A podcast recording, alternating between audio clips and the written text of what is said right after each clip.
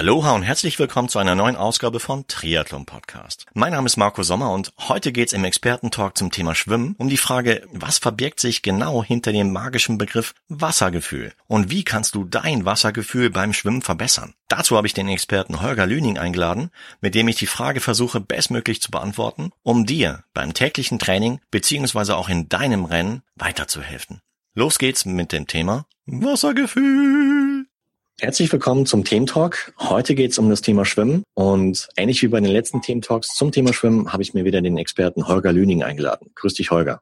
Hallo Marco. Hi, grüß dich. Heute habe ich ein ganz, ganz interessantes Thema und zwar hat mich folgende Frage erreicht. Stichwort Wassergefühl. Man hört es und liest es in, man, in vielen Medien, aber in dem Fall kann sich der Hörer nichts darunter vorstellen. Was, was versteht man überhaupt darunter? Ja, das Wassergefühl ja, man kann es schon heraushören, Gefühl. Gefühl ist ja nie äh, objektiv, sondern immer subjektiv. Also insofern muss man mal schauen, welche Fähigkeiten gehören denn dazu, ein eigenes Wassergefühl zu entwickeln. Das Ganze ist ja so ein, ein kinästhetisches Erlebnis, kann man sagen. Also eine Mischung aus ja, der geänderten Temperatur, den, dem Schweben im Wasser, den Druckverhältnissen, der eigenen Bewegung, der eigenen Anstrengung. Also im Grunde kann man wirklich sagen, sehr, sehr komplex, das Ganze zu erspüren. Das entwickelt sich über Jahre hinweg, aber es gibt natürlich auch so ein paar Methodiken, wie man sich dem Ganzen ein bisschen schneller nähern kann. Wie zum Beispiel? Also einmal ist es natürlich so, dass wir ähm, ganz häufig, ähm, wenn wir uns die Technikübungen anschauen, da wird ja ganz häufig versprochen, dass Technikübungen der Verbesserung des Wassergefühls helfen. Wenn man sich jetzt mal anschaut, wie diese Technikübungen durchgeführt werden, dann ist das ja sehr häufig bis immer in einem sehr gemäßigten, gut kontrollierbaren Tempo, weil man die Technikübung sauber ausführen möchte. Das führt dann in der Monotonie der Geschwindigkeiten nicht immer dazu, dass man sein Wassergefühl entwickelt, sondern hier geht es vor allem auch darum, den Druck des Wassers auf verschiedene Arten zu erspüren, denn das Wasser ändert sich ja mit der, der Druck Art, das heißt also mit der Geschwindigkeit, mit der wir auf das Wasser draufdrücken, in dem Zusammenhang natürlich auch mit der Kraft. Das bedeutet im Umkehrschluss, wenn ich äh, schneller gegen das Wasser drücke, das kann man sogar in der Badewanne mal ausprobieren, dann wird der Gegendruck auch umso höher. Und da haben wir es schon, der Druck, den spüre ich dann natürlich über die verschiedenen Rezeptoren an den Antriebsflächen, in dem Fall Hand und Unterarm und möglicherweise dann auch deutlich ja intensiver spürbar, als wenn ich das bei langsamen Bewegungen mache. Und wenn man das unter diesem Aspekt betrachtet, dann wird Schnelligkeitstraining auf einmal auch zu einem Techniktraining oder zu einem Training des Wassergefühls. Es macht also die Bandbreite aus und wer jetzt zum Beispiel sein Training ich übertreibe jetzt mal übertrieben, äh, ich übertreibe jetzt mal so, wollte ich sagen, äh, hauptsächlich mit äh, Technikübungen durchführt und glaubt, weil Technik oben drauf steht, kommt am Ende auch Technik dabei raus, der könnte da möglicherweise ähm, auf dem falschen Wege sein. Das heißt, ruhig das Training halt mit erhöhten Tempo-Sessions halt irgendwie anreichern, um dementsprechend das Wassergefühl zu fördern. Ganz genau. Ich muss ja im Wasser meine Wege finden, die auch den entsprechenden Gegendruck erzeugen. Das bedeutet, man hat ja unter Wasser so einen leichten Versatz der Antriebsflächen, so ein bisschen außen, innen, außen. Nicht mehr so wie früher. Da gab es ja mal die Theorie des S-Zugs, wo man weit schwingend nach außen, nach innen, unter den Körper und wieder nach außen gegangen ist. Mittlerweile ist das eher so eine, eine ja, Schlangenlinie, kann man sagen. Aber es führt natürlich dazu, dass ich jeweils auf stehendes Wasser treffe. Denn man muss sich das so vorstellen, dass ich ja auf der Handfläche, auf dem Unterarm Wasser habe, das ich beschleunige zunächst einmal, von dem ich mich abdrücken will, aber das ich ja trotzdem auch beschleunige. Und wenn ich dieses Wasser mal beschleunigt habe und ich es nicht mehr trennen kann von meinen Antriebsflächen, dann ähm, versuche ich mich von etwas abzudrücken, was sich schon bewegt. Mhm. Das ist in etwa so, als wenn man auf dem Laufband versucht, nach vorne zu kommen. Das ist natürlich auch schwierig.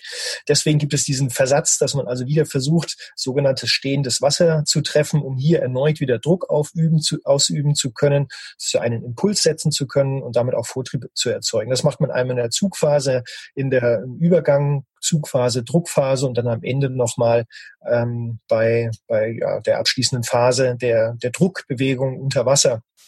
Und wenn man dieses, diese Situation sich vor Augen führt, dann, dann weiß man schon mal, es ist wichtig, das Ganze in verschiedenen Geschwindigkeitsgraden durchzuführen. Denn je mehr Eindrücke ich mir verschaffe, umso ja, vielfältiger wird natürlich mein Gefühl. Je breiter das ja, Portfolio an Empfindungen ist, desto besser ist das. Das ist in, in etwa so, wenn ich äh, ein Experte sein möchte in Bezug auf ja, Temperaturangaben, dann kann ich das natürlich auch nicht werden, wenn ich immer nur eine Temperatur erfahre und dann einfach nur sagen kann, ja, jetzt wird es ein bisschen kälter, jetzt wird es ein bisschen heißer, sondern ich muss natürlich auch hier die gesamte Bandbreite erfahren und dann entsteht ein gutes Gefühl daraus und das macht das Ganze im Wasser so enorm komplex. Prima. Aber wie du schon sagst, das ergibt sich nicht von heute auf morgen, sondern es ist wieder Arbeit, Arbeit, Arbeit. Genau, man muss auch hier dranbleiben am Thema und ähm, ja nicht durch äh, Technikübungen versuchen oder koordinative Übungen versuchen, bei einmal Training die Woche äh, das Wassergefühl groß entwickeln zu können. Ähm, natürlich wird sich das in irgendeiner Art und Weise verbessern, aber spektakuläre Verbesserungen erzielt man da nicht. Deswegen würde ich schon sagen, so zweimal Wassertraining pro Woche, besser dreimal wäre schon gut. Wer das so nicht umsetzen kann, der sollte doch mal überlegen, vielleicht ein, ein Blocktraining durchzuführen. Vielleicht mal sich auch hier ein Projekt setzen oder ein Trainingscamp besuchen, wo man eine Woche einfach nur mal schwimmt. Denn hier können sich dann wirklich mal enorme Verbesserungen des Wassergefühls einstellen. Also ganz egal, wo man das macht, ob jetzt zu Hause oder irgendwo in einem Trainingscamp, sondern dass man auch hier sagt, so das ist jetzt mal ein Projekt. Jetzt schwimme ich mal eine Woche lang, natürlich mit gut aufeinander abgestimmten Trainingsplänen und da wird man merken, dass man in einer Woche wirklich für sich selber auch echt Berge versetzen kann. Und ähm, das könnte gerade für die Winterzeit oder auch im Frühjahr eine ganz gute Methode sein, um seine Schwimmperformance nochmal ganz erheblich zu verbessern. Prima, super. Vielen, vielen Dank für die Tipps zum Thema Wassergefühl. Und ja, ich hoffe, dass die Frage hiermit dann gut beantwortet wurde. Würde mich freuen über dein Feedback, lieber Hörer, der die Frage gestellt hat. Beziehungsweise, wenn du ebenfalls das Thema hattest auf dem Radar, Thema Wassergefühl. Wir freuen uns über euer Feedback. Und wie der Holger schon häufig gesagt hat, dranbleiben, dranbleiben. Auch hier dranbleiben beim Thementalk. Bis bald. Das war eine neue Ausgabe des Experten-Talks hier bei Triathlon Podcast. Diesmal zum Thema Schwimmen und Holger und ich hoffen, dass du einiges an Erkenntnissen für dich aus dem heutigen Talk hast mitnehmen können, so dass du in Zukunft wie ein Fisch stromlinienförmig mit Hammerwassergefühl durchs Wasser gleitest. Wenn dir diese Folge gefallen hat, dann freue ich, ja, beziehungsweise Holger und ich, uns riesig über dein Feedback, zum Beispiel unter dem entsprechenden Social Media Post oder auf der Website von triathlon-podcast.de. Und wenn du weitere Fragen hast zum Thema Schwimmen, Radfahren, Laufen beziehungsweise andere Themen wie Ernährung, Mentaltraining etc., dann folge Triathlon Podcast in Facebook und Instagram, denn in den regelmäßigen Abständen werde ich dort entsprechende Posts machen, in denen du die Möglichkeit hast, deine Fragen zu stellen, welche ich dann im Rahmen eines Experten-Talks versuche bestmöglich zu beantworten. Ich freue mich riesig, dass du heute wieder mit dabei gewesen bist, hier beim Experten-Talk von Triathlon Podcast und wünsche dir weiterhin eine gesunde, unfallfreie und erlebnisreiche Trainingszeit und Vorbereitung auf dein nächstes Rennen. Bis zur nächsten Ausgabe, bleib sportlich, dein Marco.